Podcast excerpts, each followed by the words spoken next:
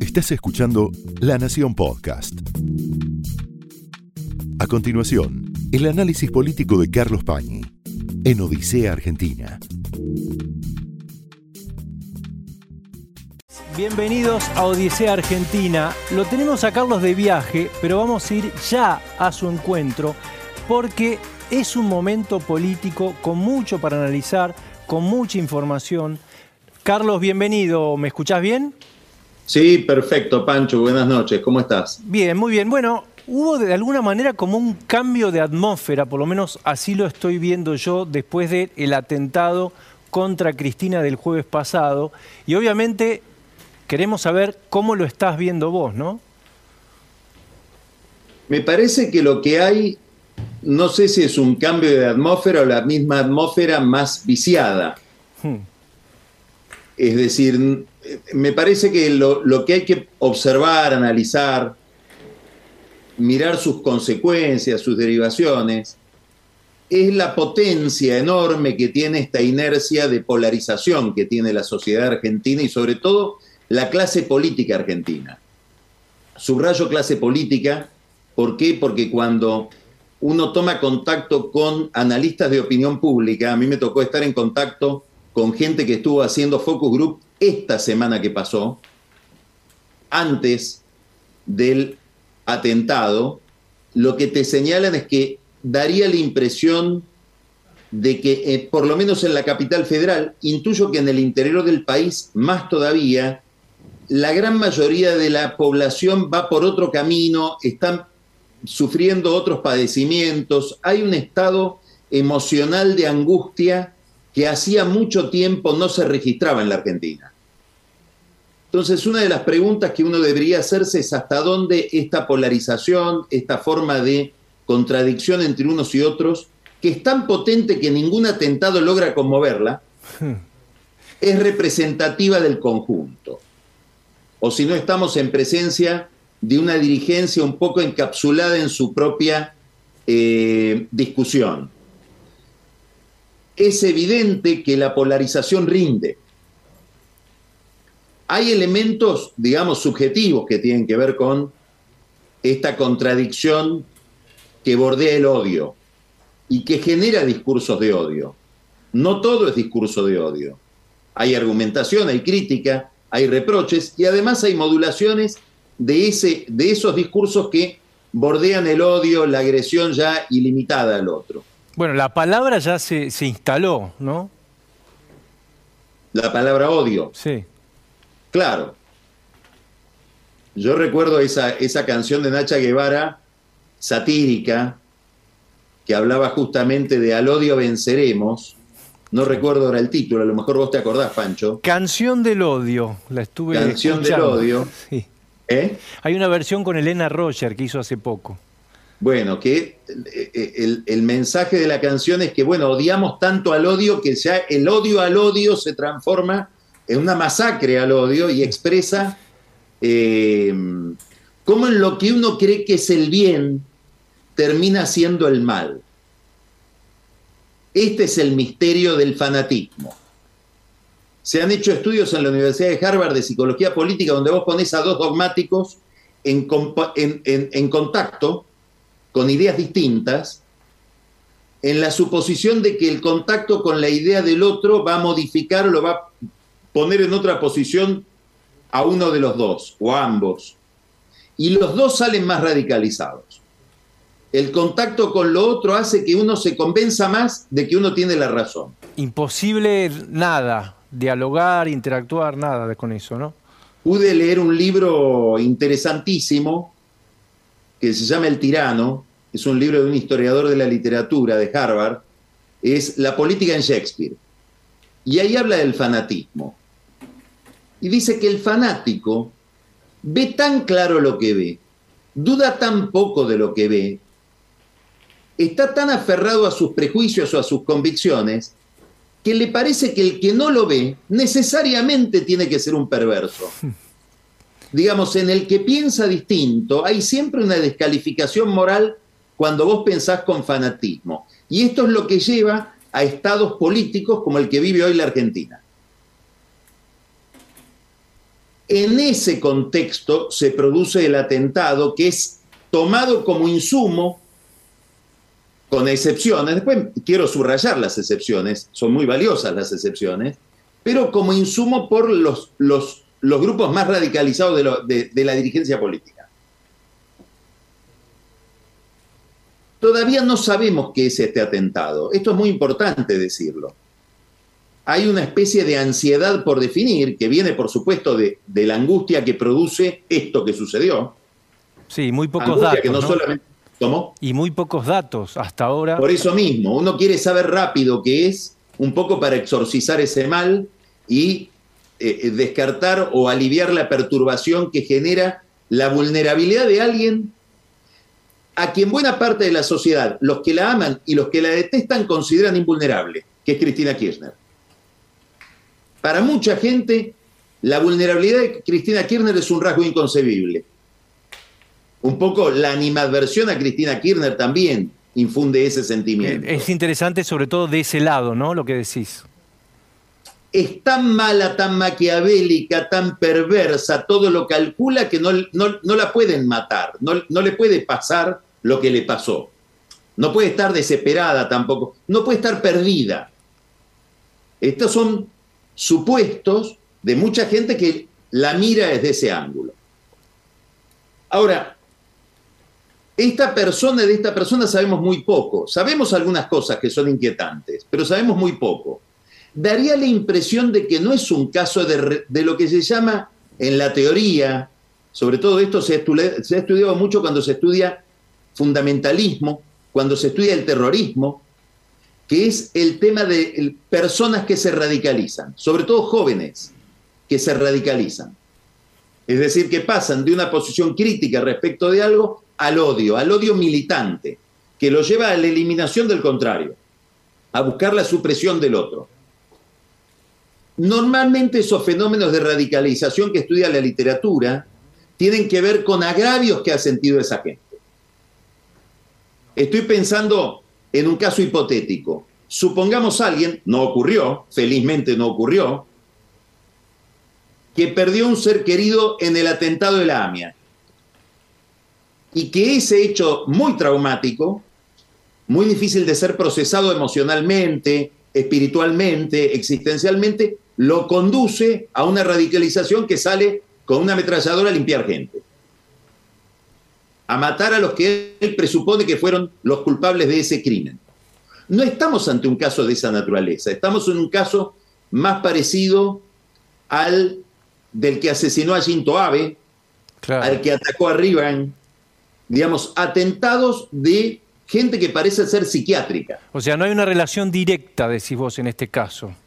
No sería la respuesta a un padecimiento que lo llevó a esta persona a radicalizarse estaríamos más en presencia de algo psiquiátrico. Ahora, ¿al psiquiátrico no se lo puede manipular? Sí. ¿Puede haber alguien que lo conduzca? Sí. ¿Puede haber, alguien que manipule esa locura llevándolo en una determinada dirección? Sí. Cuando fue el atentado a Juan Pablo II, Aliadja, no sé si vos recordás aquel turco que le, dispara a Juan Pablo II y lo hiere, Él no sabía, era un loco, pero no sabía que había un aparato de inteligencia que lo estaba manipulando y que tenía que ver con fuerzas de inteligencia comunistas que estaban obviamente muy enemistadas con el Papa, que estaba en una tarea sistemática de descomposición del comunismo proveniente de Bulgaria. Pero cuando se estudió el tema se ve que había una conexión y este loco que era loco, no sabía que su locura era el insumo de una operación de asesinato o de un atentado, de un magnicidio. Que era instrumento de alguna manera. Exactamente, era un instrumento, era fue un instrumento. Entonces, acá hay datos eh, llamativos, los tatuajes. Hmm. Eh, Fernando Sabac Montiel tiene tatuajes de una organización que se llama Batallón Azov. Es un grupo nazi. con operación en Rusia y operación en Ucrania. Ahí tenemos el... Eso es lo que llama el, sol negro. Claro. Que él tiene tatuado y que es el símbolo de esta organización nazi. ¿Es una organización nazi arqueológica? Es decir, estamos hablando de que él le rinde homenaje a una organización nazi del tiempo del nazismo, a una organización nazi que operaría hace 30 años. No, esta organización nazi hoy está actuando intensísimamente en Ucrania y tiene ramificaciones en la Argentina, políticas y económicas. Es más, ha realizado amenazas en la Argentina. Y uno de sus benefactores, de sus sponsors, está siendo investigado en un juzgado federal por lavado de dinero. No me extrañaría que en las próximas horas la DAIA haga una advertencia sobre esto, sobre estos símbolos que nos pueden hacer pensar, no lo sabemos, no lo sabemos y es gravísimo que no lo sepamos y tal vez no lo vayamos a saber, como suele pasar una vez más en la Argentina, si hubo alguien que lo manipuló, si hay alguna célula que ha manipulado a este, digamos, demente. Si mal no me acuerdo, es una organización que está investigando eh, Servini de Cubría, que lavaba plata en eh, paraísos fiscales, a las Islas Vírgenes, una causa que fue bastante en su momento en el 2017. Creo que es Servini de Cubría la que tiene la causa que investiga a este eh, mecenas de esta fundación, esta, perdón, de esta mm, organización. Ahora, no sabemos qué pasó. Sabremos, bueno, acá hay varias cosas que nos ponen frente mucha gente, lo, e, estos datos de los que vamos a hablar ahora, Pancho, alimentan fantasías conspirativas. ¿Qué pasó con la custodia de Cristina Kirchner? Nadie te lo sabe explicar. No estaba el jefe de la custodia. Puedo delirar en el sentido que vos quieras. Puedo decir es todo azar, o puedo decir que Sabac Montiel o el que lo manejaba, si es que hay alguien que lo manejaba, tenía el dato de que no iba a estar ese día el comisario Carbone. No lo sé. Nadie la protegió. Se enteró de que había habido un disparo, un intento de disparo que no se produjo. En el departamento. La dejaron seguir firmando autógrafos. Cuando uno mira el atentado a Reagan, por ejemplo, ve cómo se le tiran encima a Reagan y se le tiran encima después y lo reducen los de la custodia Reagan al atacante. Si acá no reacciona nadie, ni ella ni ninguno. Bueno, ¿cómo va a reaccionar ella? Es lógico que no reaccione, ni se dio cuenta, siguió firmando autógrafo. La custodia no sirvió ni para sacarla a ella de la escena. Supongamos que no se hayan querido tirar encima de ella. Yo tengo una teoría absolutamente delirante. A ver, me interesa. Que pido disculpas. Creo que le, le tienen tanto miedo que ni siquiera supieron protegerla. Dijeron, no, ¿cómo me voy a tirar encima? A lo mejor le quiebro una pierna y me echan. O no, o hace tanto tiempo están con ellas que ya están rutinizados, achanchados. No la volvieron a poner en el auto. El auto es un auto blindado de los pocos que hay en el sector público, ¿sabías? No sabía que era de los pocos que había, mira. Sí, es el que usaba Silvia Magdalani en el gobierno anterior. Ah, mira. Se me escapa una broma. A ver. Debe estar lleno de micrófonos. Es un karaoke de tantos micrófonos que debe tener adentro. y puede ser. Sigo. ¿Qué quiere que te diga? Ese, eh, digamos, vemos una mala praxis llamativa en la custodia, muy llamativa. Ahora hay algo peor. Destruyeron el teléfono. Sí. Todo nuestro universo hoy está en nuestro teléfono. El 99% de la gente, tengo amigos que no usan celular, pero en, general la gente tiene todo universo, su universo en el, en el teléfono móvil. Ese universo de Sabac Montiel lo hemos perdido por el mal uso de un software que es inventado para no perder información. Esto es lo curioso. Esos software que sirven para acceder a la información de un teléfono están diseñados por si alguien se equivoca, que pueda seguir cumpliendo su objetivo de obtener la información. Hemos logrado, a través de un software ideado para obtener información, perder la información. Bueno, yo no sé si hay alguien hilando cabos en todo esto que estoy diciendo. Si hay alguien que está investigando qué pasó dentro de la Policía Federal, obviamente el ministro de Seguridad sale a sostener a la fuerza, a respaldarla, que es el reflejo de todo ministro de Seguridad sobre todo Aníbal Fernández, que tiene viejísimos vínculos con la federal. Ahora, ¿alguien estará sumariando a alguien? ¿Alguien estará haciendo una investigación de por qué esto pasó? ¿Tendrán alguna explicación para darnos? O por lo menos está mirando? interés en que se recuperen esos datos mediante la nube, que decían que había que hacer un pedido afuera, ¿no? Yo no sé si esa disposición está. Yo lo que sé es que las telefónicas tienen la información de que, por ejemplo, eventualmente, hipotéticamente, nosotros dos hoy a la tarde nos comunicamos. Hmm. Y hay en mi registro una llamada a tu teléfono. Ahora, lo que no hay es lo que hablamos. Lo que no hay es lo que chateamos. No sé si en algún lugar están las fotos que él conservaba. Todo ese universo riquísimo para saber quién es y eventualmente si alguien lo utilizó. Esto nos lo tiene que decir la jueza, que es hija de un comisario de la Policía Federal. Estrechísima relación tiene la jueza con la Policía Federal, tanto que sus principales padrinos políticos la conocen por las relaciones con su padre. El presidente la llamó a la jueza para pedirle cuidado protejan la vida del atacante. Claro, eso lo dijo en la, cadena Alberto Fernández. Sí, lo contó él. Un colaborador le dijo, aparentemente, tengo entendido yo, mira, llamala por, para, que la lo pongan a este hombre en un lugar cuidado, en la alcaidía, que no lo manden a una cárcel común donde puede pasar cualquier cosa. Ahora, no se le ocurrió llamar al... Puede ser más o menos comprensible eso que haya querido hacer ese llamado. Sinceramente no me parece para rasgarse las vestiduras. Es cierto que es el presidente y que ella es una jueza y que no hay que cruzar esa avenida. Pero la cruzó. Daría la impresión de que de modo inocente y con buena intención. El hijo del abogado que da clase en la Facultad de Derecho.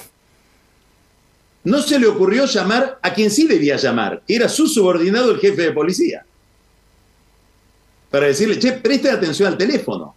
Teléfono que tampoco lo recogió la policía. De reducirlo al atacante se encargó un, un concejal de presidente Perón y un grupo de manifestantes.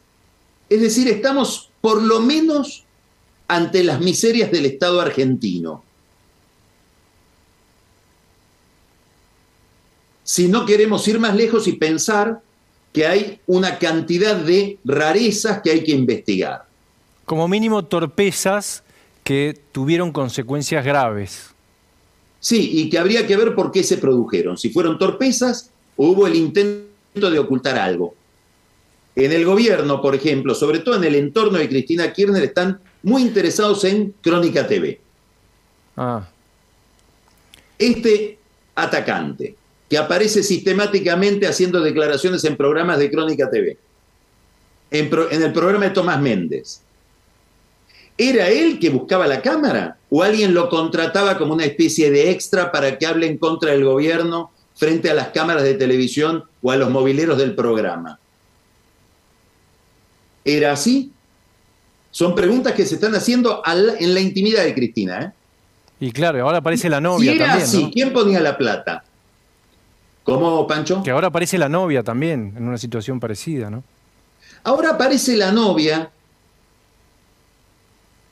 que hace una especie de performance por Instagram, probablemente en el momento en que ella sabía que iba a ser capturada, y dice una frase, algo así, cita a Milei y dice, Milei dice que a todos los corruptos hay que tratarlos por igual. Milei había dicho algo parecido, a los corruptos hay que tratarlos por igual como al, al común de los ciudadanos. Pero Brenda Uliarte, la novia de Sabac Montiel, usa otra palabra. Dice hay que tratarlos igual que a los civiles. Mm. Es rara la palabra civil. Sí, claro. Normalmente se usa civiles en las fuerzas de seguridad o en las fuerzas armadas. ¿De dónde viene la palabra civiles que atraviesa por la boca de esta chica? Otro signo de interrogación. Indicios, pequeños datos, que seguramente no se está haciendo la AFI del kirchnerismo, que ya decretó que es un lobo solitario, sin hacerse preguntas. Probablemente porque si decimos que es un lobo solitario le podemos imputar que es casi una víctima del clima de odio, como dijo el presidente, que genera la justicia. Desde esa frase del presidente en el discurso del jueves a la noche, la madrugada del viernes, hay una línea recta hasta la barbaridad que dijo el senador Mayán. Si quieren paz social hay que suspender el juicio de vialidad senador de la Nación, presidente de bloque, representante de la provincia de Formosa. Si quieren paz social, hay que suspender ya el juicio de vialidad. Hasta Parrilli se escandalizó de eso, ¿eh? Claro, ¿cómo no se va a escandalizar? Porque hay que hablar, hay que decirle a Mayans que en su fuerza política hay que avisarle, ojalá esté viendo, habría que decirle que en su fuerza política en este momento lo que hay es una línea discursiva de repudio al odio. Entonces no se puede decir que si no se suspende la causa judicial esto va a ser el caos, porque es un discurso de odio. Entonces, ¿a dónde estamos yendo? A que es muy difícil, como decíamos al comienzo, que haya un hecho tan traumático como este. Pensar que se pronunció, para ponerle una magnitud, el secretario de Estado de Estados Unidos, Anthony Blinken. Hoy hubo una declaración conjunta de los presidentes de las dos comisiones de Relaciones Exteriores de Estados Unidos repudiando el atentado. Es decir, esto es un hecho de primera magnitud a escala internacional. No necesitamos aclarar que ocupó la tapa de todos los diarios del mundo. Ese hecho tan traumático no logra corregir la dinámica de polarización y de enfrentamiento que hay en la Argentina.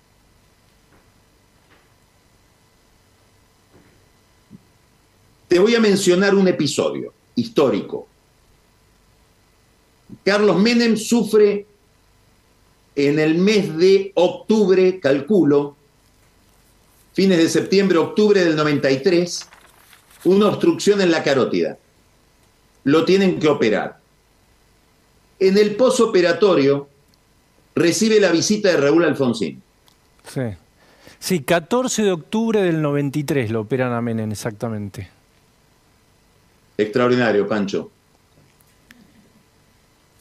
14 de octubre, a los pocos días, 15, 16 de octubre, va, va Alfonsín a visitar. En la habitación estaba Eduardo Menem, el hermano del entonces presidente. Ahí nace el Pacto de Olivos. Obviamente que había habido conversaciones previas, pero no de ellos. La primera vez que se habla de la reforma constitucional que va a tener lugar en el, año 94 y cuyo pacto se celebra a comienzos del de, de noviembre del 93, va a ser en esa reunión. El país estaba partido en dos por el intento del menemismo de avasallar la constitución, con un plebiscito reformar la Constitución con números que no eran los reglamentarios en, el Congreso. Mira, ahí ese dato también lo busqué. 3 de noviembre es el Pacto de Olivos, con lo cual pasaron... 3 de noviembre es la reunión en lo de Caputo. Claro, pasó, pasaron menos de tres semanas. Bueno, ¿qué es lo que pasó? Obviamente voy a, voy a exceder lo que me corresponde, porque me voy a meter en las intencionalidades de Alfonsín. No tengo ningún derecho. Estoy conjeturando. Alfonsín pedía a gritos un acuerdo, porque el menemismo arrasaba con las instituciones y arrasaba con el radicalismo, que efectivamente después se quebró. Había gobernadores que querían acordar y había gobernadores que no querían acordar. De la Rúa, por ejemplo, estaba enfrente. Alfonsín utilizó, no digo que no haya sido sincera su visita, pero suspendió el nivel acérrimo de, enemistad que tenía con Menem en ese momento, lo visitó y se inició una política de coordinación y de acuerdo. ¿La carótida produjo el acuerdo? Tiendo a pensar que no, que había una vocación de acuerdo que se sirvió de la carótida. En el 2010, 27 de octubre, muere Néstor Kirchner. Cristina Kirchner también aparece en una situación de vulnerabilidad como ahora, viuda. Se celebra un funeral, debemos recordar que fue un funeral de Estado, pero del Poder Ejecutivo y del oficialismo, hecho en la Casa de Gobierno, no en el Congreso, donde ella decidía quién podía ir y quién no. Es decir, que el funeral ya daba por sentada la polarización y la oposición también daba por sentada la polarización. La muerte de Kirchner no sirvió para que nadie funde en ella un proceso de acuerdo, porque no hacía falta el acuerdo, porque el negocio político era la confrontación. Yo creo que eso es lo que está pasando hoy. Que hay la decisión de determinados núcleos, no estoy hablando de todos, quiero subrayar, es obvio que hubo comunicados que se firmaron en conjunto en el Senado, en la Cámara de Diputados, hubo un comunicado que quiso hacer firmar a todas las organizaciones religiosas el Poder Ejecutivo y no logró hacerlo firmar a todas porque ya el comunicado presumía que no quería el consenso. Vos sabés cuando realizás un comunicado a cuántos incluís en esa redacción. Sí, claro. Es muy sencillo. Cualquier político avisado sabe hacerlo. Cualquier diplomático sabe hacerlo. Viven de eso. Si digo esto, entra este. Si digo lo otro, echo al otro. Son comunicados hechos para confrontar para incluir y también para excluir. Por esa vía hubo, es cierto, excepciones. Los políticos que rodean a Alan Clatterbach en RAP, 150 firmaron un comunicado autoconvocándose. Los jóvenes que se forman en el Centro de Investigación y Acción Social de Rodrigo Sarazaga se autoconvocaron y firmaron un comunicado y ahí hay gente de la cámpora del macrismo, del radicalismo, del masismo, de todas las vertientes políticas, prácticamente todas. Pero en general lo que vemos es un aprovechamiento de esta circunstancia para estirar la cuerda de la confrontación. Porque la idea de la confrontación era previa, así como la del acuerdo era previa con el pacto de Olivos que decía recién, en este caso vos estás diciendo, es previa la mala actitud hacia el otro, digamos. Bueno, en España hemos visto centenares de manifestaciones de toda la clase política repudiando el terrorismo, pero cuando fue a techo se mantuvo la polarización, porque había una elección al día siguiente o en esa semana. Entonces, ¿qué quiero decir? Que hay una decisión de confrontar. ¿Por qué? Porque cada grupo siente que lo más importante es la unidad del propio grupo, que se constituye en oposición al otro. El que quiere desmarcarse de ese juego, por ejemplo, Facundo Manes, diciendo no me parece que por una declaración desafortunada haya que iniciar un juicio político al presidente de la nación, porque gastamos una herramienta delicada, el que quiere zafar de esa es condenado. A Manes lo respaldó su partido. Es decir, dominan los extremos cada fuerza y dirigen una confrontación que lo lleva a mantener la cohesión interna en la idea de que se gana con la unidad. El problema es si se gobierna de esa manera. Hmm. No sabemos qué va a pasar con la figura política de Cristina Kirchner, Pancho, después de estos hechos. Hay quienes dicen, bueno, le puede pasar que la percepción de que es una víctima, porque hay que decir, no es que se victimiza, es una víctima, la quisieron matar le mejore la imagen, como pasó con la viudez. Puede ser. Cuando fue lo de la viudez, el salario real se estaba recuperando aceleradamente desde la crisis del 2009. Toda la economía del 2010 es una economía de recuperación. Tanto que a muchos kirchneristas los ofende que se diga que en el 2014, que en el 2011 ganaron por la muerte de Néstor. No, no ganamos porque habíamos recuperado el ritmo de la economía porque estábamos gobernando bien, te contestan. Ahora será lo mismo. No sabemos. Sí sabemos que hay un intento de polarización y que hay un intento burdamente expresado en Mayans de ataque a la justicia. Carlos, antes de, porque nombraste el tema de economía y me interesa particularmente eso, pero hablas de la justicia. Eh, ayer Horacio Berbisky habló de algo que vos hablaste el lunes pasado respecto de esa confusión entre los dos jueces. Entre, los, entre los dos militares. Entre los dos militares, claro. Jiménez Sí, yo no, eh, voy, voy a recordarlo brevemente y me voy a referir brevemente a esto porque vos lo mencionás. Pero me parece que ya está clara la cuestión. Eh, Berbitsky publica una nota, creo que el 14 de agosto, y confunde, a ver, le tira encima al juez eh, Rodrigo Jiménez Uriburu, que preside el tribunal que está juzgando a Cristina, y a los demás imputados en esa causa, que su mujer es nieta de un coronel que produjo la masacre de Margarita Belén con, desaparecidos, etc. Ese párrafo desaparece de la nota. Nosotros mostramos eso, y como no estaba el párrafo en la nota el lunes pasado, habían pasado tres semanas, mostramos una nota que había sido reproducida. ¿Cuál es, ¿Qué es lo grave? Que Brevisky se equivocó y sí, se equivoca en un tema importante porque es tirarle la represión ilegal a una familia encima después, porque el, el abuelo no era el abuelo. Hmm.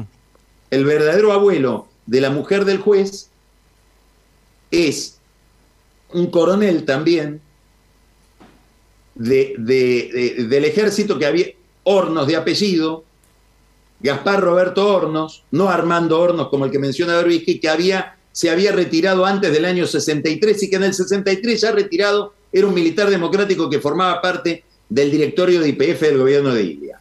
Bueno, él dice que él sacó eso porque detectó el error, ¿no?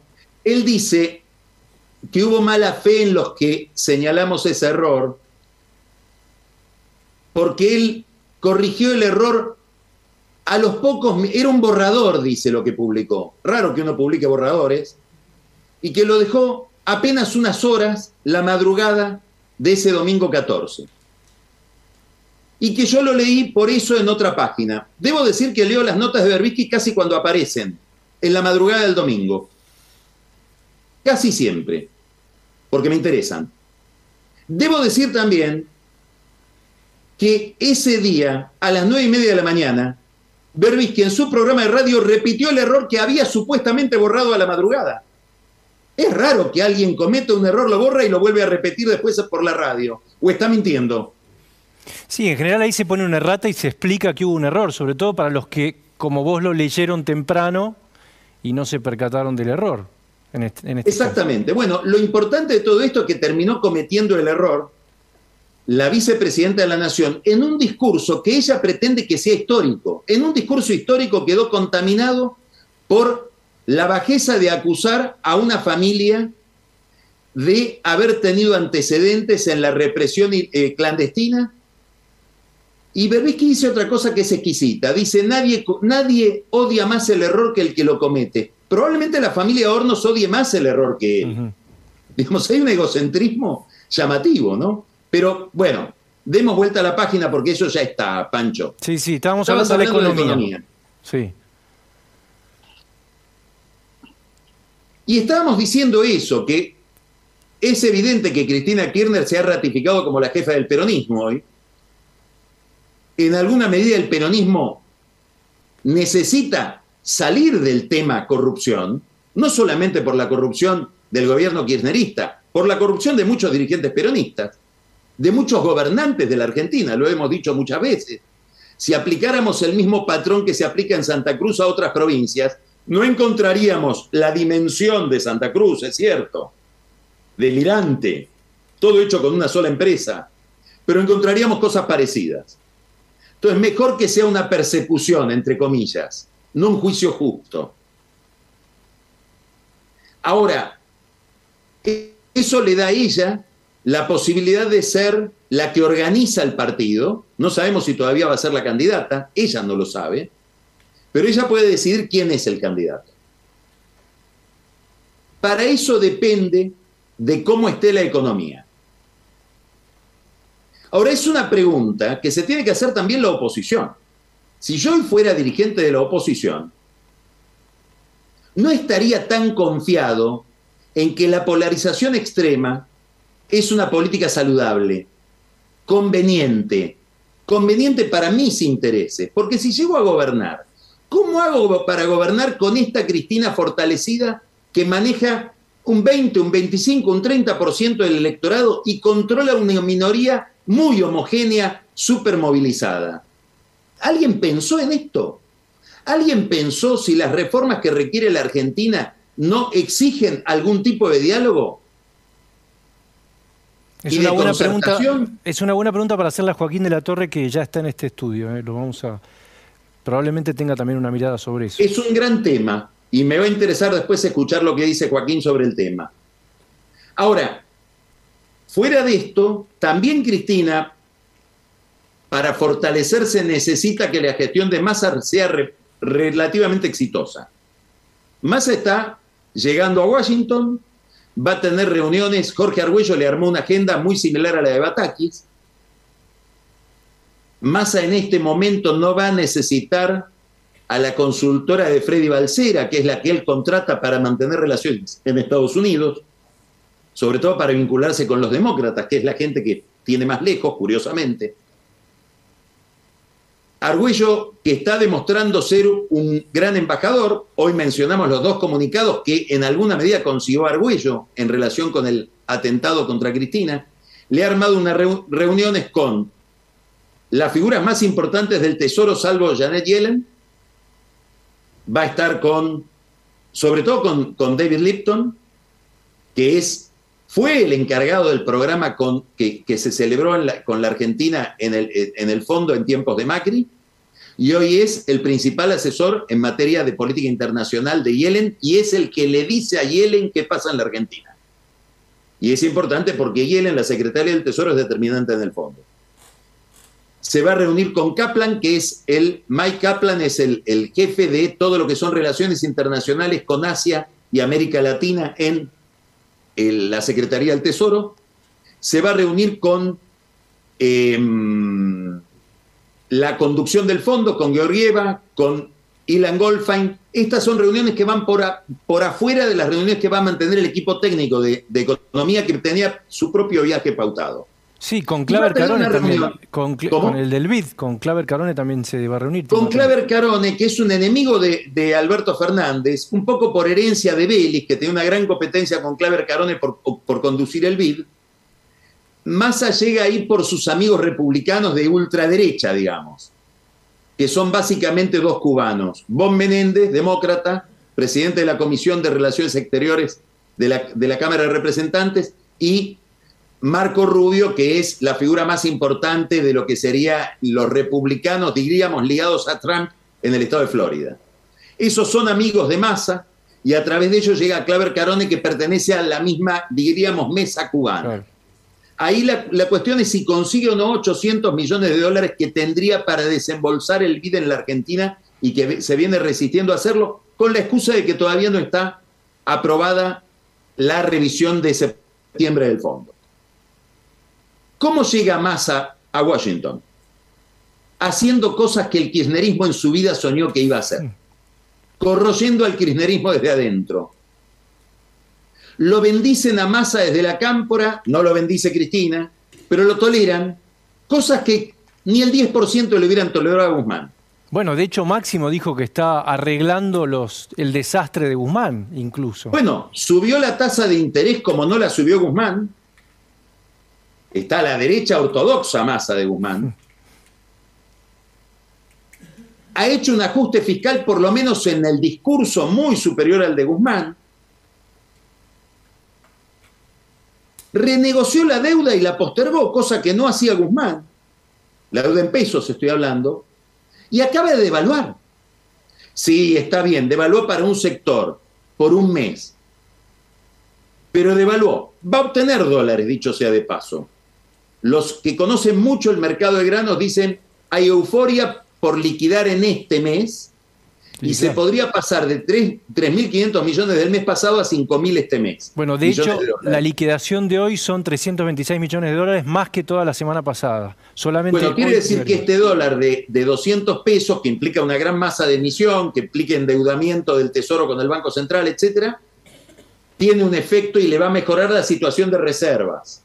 Es un parche, porque lo, que liquidas hoy no lo liquidas después, y habrá que ver cuando termine septiembre si no tiene que volver a estirar esta devaluación para adelante. Pero de hecho hizo algo que tenía prohibido, devaluar. Yo creo que todo esto va a ser, y lo podría decir con bastante certeza, que la revisión de septiembre más a la pasa, la del fondo. Hmm. Es decir, que le van a garantizar el desembolso que tendría que haber en septiembre para que siga funcionando el programa. El problema es diciembre, ahí no sabemos. Y ahí Pancho tiene una doble revisión. Tiene la revisión del fondo y tiene la revisión de Cristina. Claro. En diciembre de 2020, Cristina suspendió una negociación con el fondo, se la prohibió a Guzmán porque se negó al aumento de tarifas. En diciembre empieza la campaña. Y acá viene el gran dilema que no sé resolver que si, esta si, si Cristina puede durante esta campaña hacer lo que hizo en la campaña del 21, porque tiene muchísimo menos dólares. En aquel momento cuando le dijo a Guzmán, no sigas con este programa de ajuste, no aumentes las tarifas, tenía 7 mil millones de dólares en el Banco Central. Es una tonelada de plata al lado de lo que hay hoy. Que hay migajas. Bueno, Vamos a ver hasta dónde llega masa y hasta dónde llegan con masa. Y, Probablemente sea más tolerante la gente del fondo que Cristina. Eso te iba a preguntar, ¿qué intuís? Más allá de que no lo podemos saber, ya terminando, Carlos, pero me parece importante tu mirada sobre ese diciembre. Me cuesta pensar cuál sería el programa que lleva adelante Cristina Kirchner sin dólares si se desprende del programa de parches, maniobras, medidas razonables y humo que lleva adelante Massa, que como me decía hoy un economista de la oposición, hace lo correcto pero en una dimensión incorrecta, en un monto incorrecto, en un monto insuficiente. Bueno, esto nos abre otra perspectiva que hay que saber mirarla. Habrá que ver si Cristina Kirchner tiene un programa alternativo. Me cuesta pensar que tolere este programa, pero me cuesta también pensar que tenga un programa alternativo no quiero estar en sus zapatos. Esa es otra pregunta para Joaquín de la Torre. ¿Qué diciembre viene? Eh? Carlos, te invito a quedarte entonces y a escucharlo. Un abrazo y voy a seguir el programa con mucho interés. Gran abrazo, gracias. Eh. Esto fue el análisis político de Carlos Pañi en Odisea Argentina, un podcast exclusivo de la Nación. Escucha todos los programas de La Nación Podcast en www.lanacion.com.ar. Suscríbete para no perderte ningún episodio. Estamos en Spotify, Apple Podcast, Google Podcast y en tu reproductor de podcast favorito. Seguí escuchando La Nación Podcast.